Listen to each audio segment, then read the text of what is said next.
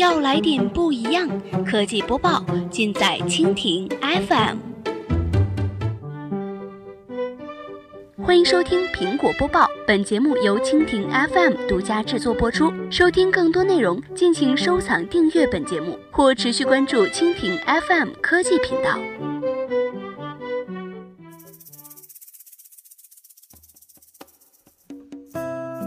大家好，欢迎收听今天的苹果播报。今天呢，我们来关注一下富士康副总曝光 iPhone 八屏幕设计异形屏。随着苹果新一代的 iPhone 发布的临近，关于 iPhone 八的消息也是越来越多。近日呢，富士康科技集团副总罗中生的一条微博引起了大家的注意。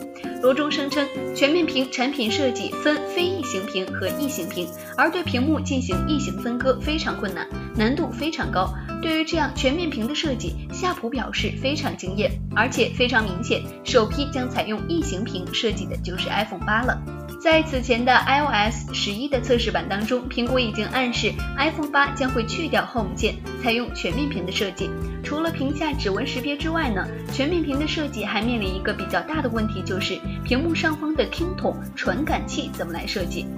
而三星 S 八虽然收窄了屏幕的上下边框，但是做法整体上还是趋于传统，保留了上额头位置留给听筒传感器。而苹果 iPhone 八将采用的会是另外一种方案。苹果会在手机屏幕顶端为传感器，为传感器和摄像头预留一个凹口，凹口的两侧屏幕区域将用来显示天线条、电池、时间等等，这样整合出来的效果或许才是真正意义上的全面屏。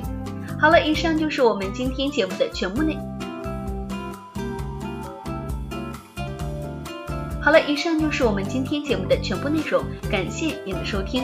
如果你喜欢我们的节目，可以点击屏幕上方的星星来收藏我们的节目。